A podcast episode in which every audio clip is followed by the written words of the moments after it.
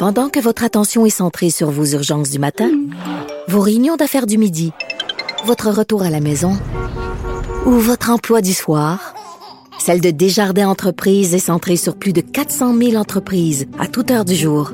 Grâce à notre connaissance des secteurs d'activité et à notre accompagnement spécialisé, nous aidons les entrepreneurs à relever chaque défi pour qu'ils puissent rester centrés sur ce qui compte, le développement de leur entreprise. Ici Ricardo. Et Émilie, marchand d'IGA. On a envie de vous inspirer à bien manger. À moins de 5 la portion. Suffit de repérer les produits valeurs sûres et de les cuisiner avec une de nos recettes. Les valeurs sûres, c'est bien pensé, hein? Bien sûr! Détails sur IGA.net. Avec Jean-François Barry, on a toujours l'impression d'être en série. Vous écoutez Avantage numérique. avec Jean-François Barry. Bon, en début de semaine, si vous avez euh, entendu le point de presse de Marc Bergevin, il a parlé du repêchage, du recrutement, et si c'était juste de lui, il repousserait ça d'une saison, ou en tout cas de quelques mois, question de voir jouer les joueurs d'un peu partout euh, à travers le monde. Euh, entre autres, là, prenons l'exemple des juniors en Ontario. Les autres, ils jouent même pas, là, donc c'est difficile de se faire valoir et de se faire repêcher. Je sais que cette semaine, la Ligue nationale a demandé justement une réunion à ce sujet-là. On va en parler avec Jean-Philippe Glaude, qui est recruteur pour les Prédateurs de Nashville dans l'Est du Canada. Salut Jean-Philippe. Salut Jean-François. Ça doit pas être facile pour un gars de hockey comme toi, parce que toi, t'en manges, t'en écoutes, tu, tu fais un peu de coaching à travers ça, là, de te retrouver, euh, mais pas à rien faire, mais presque, là. Tu dois manger bande, comme on dit. ouais, tu pourrais en parler à ma blonde, elle aurait sûrement la, la même, la même vision que ce que tu viens de dire. En fait, euh, écoute, euh, on, de pas être dans l'action, je te dirais que c'est ça en ce moment qui est un petit peu euh, plus difficile, tu sais, dans le sens que, que, que, que les recruteurs en tant que tels, on est des, des gens qui se promènent beaucoup, qui que justement on a des moments forts, l'automne, l'hiver, où on voit beaucoup de matchs, on est constamment en collaboration, en contact avec nos, nos collègues de, de, de notre organisation. On fait de la projection sur les joueurs, on parle à des entraîneurs. Tu sais, il y a beaucoup d'actions qui se passent là, préalablement au repêchage qui arrive, euh, tu sais, c'est le moment culminant au mois de juin, habituellement, dans une saison normale. Donc là, je t'avoue actuellement que de voir des matchs, là, bon, en même temps, l'autre côté de la médaille, pour être au Québec, euh, je et nous, les recruteurs euh, d'organisation euh, de la NHL au niveau québécois, on est quand même choyés parce que oui, on a des matchs via quand même des écrans, parce qu'on peut regarder, ju- justement, avant qu'on se passe, je regardais un match de Shawinigan contre Val d'Or. Donc, on a l'opportunité de voir des matchs. Mais, soyons honnêtes, ça n'a rien à voir comme quand tu es dans un arena et puis tu peux voir vraiment les détails, le match en tant que tel, et ça n'a absolument rien à voir. Ouais, parce que vous autres, là, parce que je- pour avoir regardé des matchs, quand tu regardes les matchs, tu vois euh, là où il y a la POC.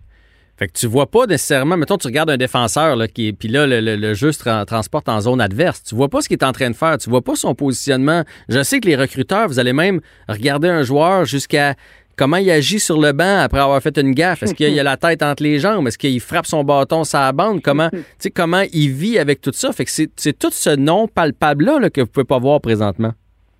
Ah, D'après moi, tu es un bon recruteur. D'après moi, tu as été dans les arenas un peu. Hein? J'ai été un petit peu, oui. Ouais, exact. C'est exactement euh, ce qu'on veut dire par là. Parce que oui, tu sais, justement, je te donne l'exemple de tantôt, je regardais le, match que je te parlais, puis à un moment donné, il y a une séquence que euh, l'équipe adverse euh, fait un, un dôme, place la rondelle en arrière des défenseurs, les défenseurs pivotent, vont chercher. Puis là, à un moment donné, je voyais les défenseurs de Shawinigan, puis je voyais aucun attaquant de Shawinigan. Puis là, je me... Mais je veux dire, l'écran, c'est ça qui arrive, c'est que là, la rondelle, on suivait la rondelle. Puis là, je me posais la question, l'attaquant que je voulais voir, il était où? Ben là, je ne sais pas. Il est tombé? Euh, est-ce qu'il est-ce qu'il back-check pas parce qu'il ne tente pas? Euh, est-ce qu'il est en train de s'obstiner avec un défenseur de l'autre équipe en arrière du jeu? Puis, sais, c'est quoi les raisons? Puis là, à un moment donné, oh, il apparaît dans l'écran. Écoute, euh, c'est pas optimal, c'est mieux que rien, mais de là à me dire que dans 4-5 mois, euh, tu me demandes de faire un repêchage via ce que je vois actuellement, euh, écoute, euh, je te dirais que je serais pas nécessairement confortable. On va dire ça de même. Oui, puis là, il y a des ligues, tu sais, je parlais de la- dans, dans mon intro, là, de, mettons, comme la Ligue junior majeure de l'Ontario. Il y a des jeunes qui sont désavantagés présentement, là, parce que vous pouvez même pas les voir. Et là, c'est sans compter tout ce qui se passe en, en Finlande, en Suède, en Russie, euh, peu importe. là. Il y en a plusieurs joueurs de hockey qui n'ont pas la chance de se mettre en valeur. Ben écoute, définitivement, tu sais, tu parles de, de, de, mettons, le Resto Canada dans l'Ouest, dans l'Ontario, puis on avait une réunion il y a quelques semaines à Nashville, en ben pas à Nashville, mais en termes de, de Zoom, là, via mes collègues, puis euh, tu sais, mes, mes, mes collègues justement de, euh, de l'Ontario de l'Ouest parlaient pas beaucoup. Moi-même, l'année passée, j'ai passé un 50% de mon temps en Ontario, puis tu sais, mon collègue là-bas, ben écoute, il, il, il voit pas les joueurs. Puis tu sais, on connaît souvent les, les, les les, les, les top high, les high-end guys, tu sais, les gars qui Mhm. peut-être sortiront en première ronde, on a une idée. Mais tu sais, le choix de cinquième, sixième ronde, c'est pas nécessairement des gars qui vont flasher. ils font des choses que t'aimes puis que tu as quelque chose pour eux, mais ces jeunes-là, actuellement, n'ont pas été placés. Euh, tu, prends en Ontario, il y a un excellent défenseur, il va sortir en première ronde, ben, son agent il a trouvé une place en Europe. Donc lui, il joue. Mais le gars qui va être drafté en 5 6e ronde, qui joue peut-être sur une deuxième ligne pour une équipe de l'Ontario, ben, ce gars-là, en ce moment, il n'a pas joué un match de la saison. Il n'a rien joué. c'est très difficile pour, non seulement pour nous d'éventuellement projeter ces joueurs-là, mais pour les joueurs en tant que tels. Euh, je sais que tu le vis euh, toi-même avec ton enfant. Ces jeunes-là ont besoin de jouer des matchs, être en compétition, ça leur manque. Donc, on s'entend que ce côté-là, euh, c'est difficile pour les recruteurs, mais en tant que tel, c'est encore plus difficile si je me mets dans les patins des joueurs. Ah, c'est clair. Puis ces, kids-là, ils rêvent à leur année de sélection. C'est les 2003 cette année, les, jeunes qui sont nés en 2003. Tu rêves à ça depuis un bon bout de temps. Tu fais des sacrifices et là, tu as l'impression que tout te glisse en dessous des pieds. Mais quand on parle de reporter, là, on parle pas de l'annuler. Ça veut pas dire qu'il y aurait un seul repêchage, mettons, pour les 2003 puis 2004. C'est qu'il y en aurait un peut-être euh, novembre, décembre l'année d'après, puis il y en aurait un en juin 2022 comme prévu, c'est ça? Ben écoute, oui, c'est un peu ça qu'on parle en ce moment. Je dirais que euh, il y a différents scénarios, ce qu'on entend. Euh, si tu me demandes personnellement mon opinion, moi, je verrais très bien un repêchage en février 2022, euh, justement après un petit peu les prospect games qu'il y a habituellement. Dans un contexte, là, on s'entend que la saison en septembre prochain repart normalement, ou est-ce que là, on aura l'opportunité de voir euh, les 2003 un peu mieux et les, les late, en guillemets, qu'on appelle 2002. Mhm. Puis peut-être ça pourrait une idée de faire cela. Et 4, 5, 6 mois plus tard, en juin, juillet 2022, faire la séance de sélection pour les joueurs nés en 2004 et les late 2003. Ça pourrait être une idée ou dire, ben, regarde, on fait une semaine entre guillemets, de repêchage. Donc, deux jours pour un groupe d'âge, une journée de congé, deux jours pour un autre groupe d'âge qu'on pourrait faire aussi en juin 2022.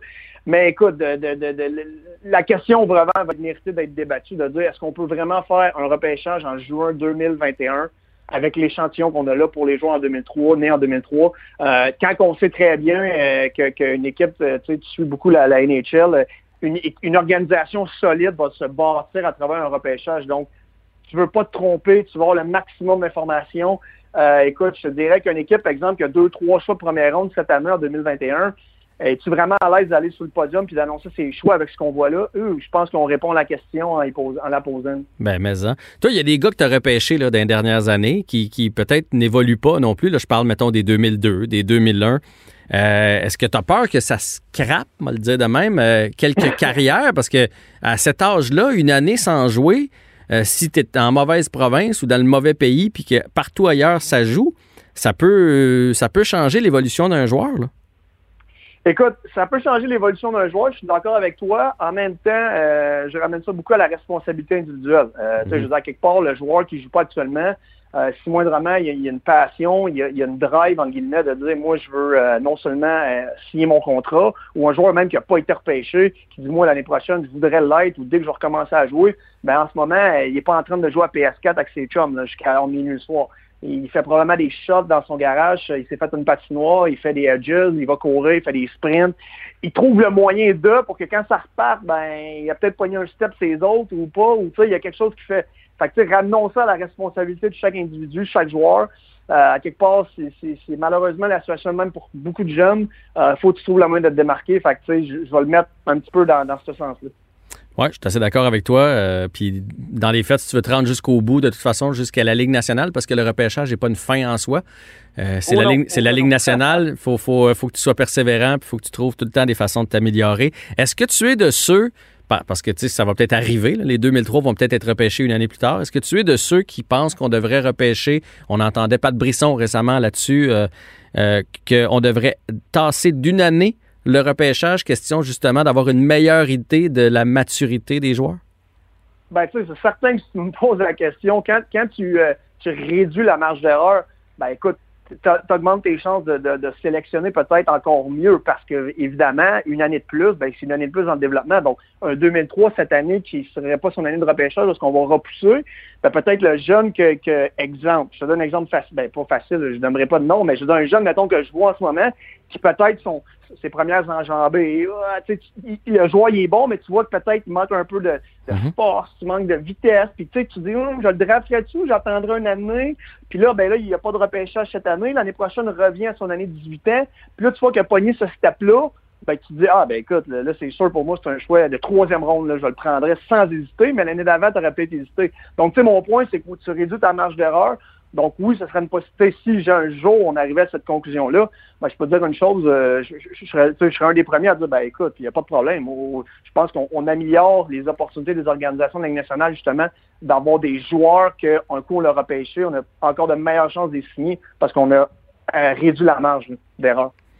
Ben écoute, ça répond à toutes mes questions, mais avant de te laisser aller, je te suis sur les euh, médias sociaux. Euh, bon, oui, tu es recruteur pour les Prédateurs de Nashville, tu es un passionné de hockey, tu donnes un peu de temps d'ailleurs à l'Estacade, euh, l'équipe Midget 3 de la région de la Mauricie. Euh, il faut qu'il se passe de quoi avec les jeunes, là?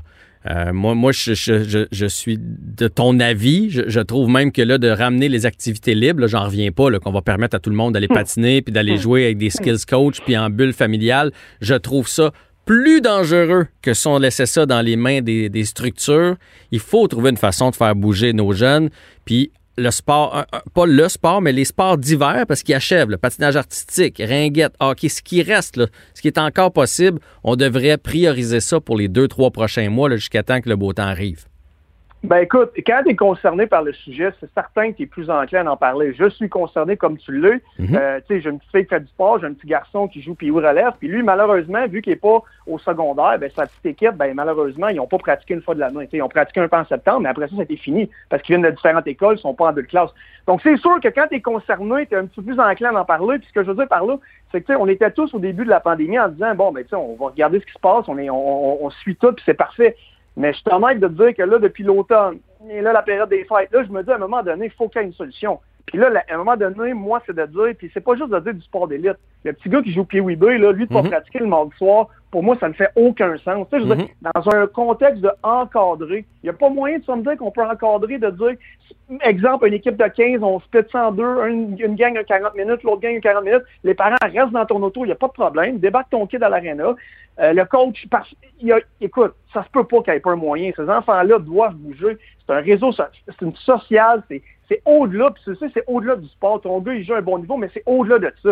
C'est le contexte, c'est la compétition, c'est la discipline, c'est, ça va au-delà, là. C'est dépenser son énergie quand ça va moins bien à l'école. Pour moi, ça ne fait pas de sens qu'un an après, on soit encore en train d'attendre. Puis, tu sais, je veux dire, on pourrait en parler longtemps, mais j'ai des collègues en Suède, en Finlande, aux États-Unis. Mon, mon head mon recruteur-chef, il a posté l'autre fois une photo de sa fille qui venait de gagner un tournoi euh, dans son district. Ben écoute, je t'annonce qu'eux, ils ont joué toute la saison, ils ont pratiqué, mais il y avait une visière euh, au niveau de la COVID, il y avait des masques sur la glace. Ils ont trouvé des solutions de les encadrer. Donc, c'est sûr qu'après un an, je dirais que là, à un moment donné, je serais pour David de là, là, il, faut, il, faut, il faut trouver. Faut trouver une solution. Moi, je suis d'accord avec toi. Puis jusqu'à maintenant, quand le gouvernement voulait vraiment quelque chose, on a trouvé des solutions.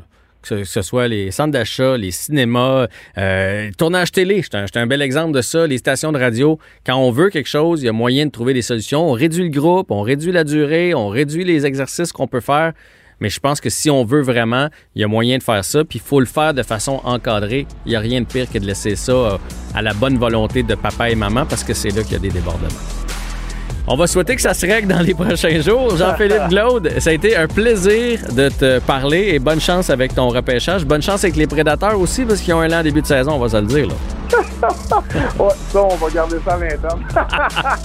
C'est bon. Salut, à bientôt.